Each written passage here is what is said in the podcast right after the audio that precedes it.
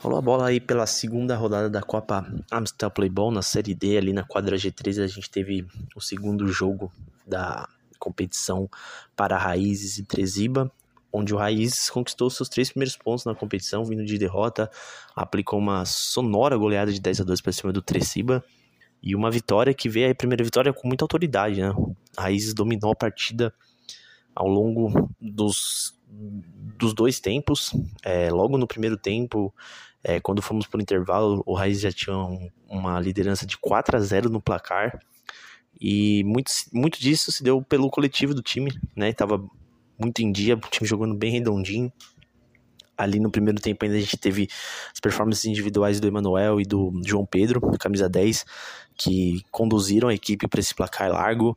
E no segundo tempo, para assim, não dar margem ao erro, o Raízes continuou em cima, continuou como se o jogo tivesse 0 a 0 atacando e rapidamente ali ainda no, no comecinho do segundo tempo aplicou mais quatro gols, ampliando o placar para 8 a 0 com destaque aí pro hat-trick do Vitor, fez três gols, o João Pedro Lourenço fez o outro, e com 8 a 0 no placar já estava muito difícil qualquer reação do Treciba que tentava ali, chegou a marcar dois gols, mas era muito muito chão para correr ainda nessa partida, então o Raízes respondeu à altura, seguiu administrando com a cabeça bem focada, fechou a goleada ainda em 10 a 2 com mais dois gols.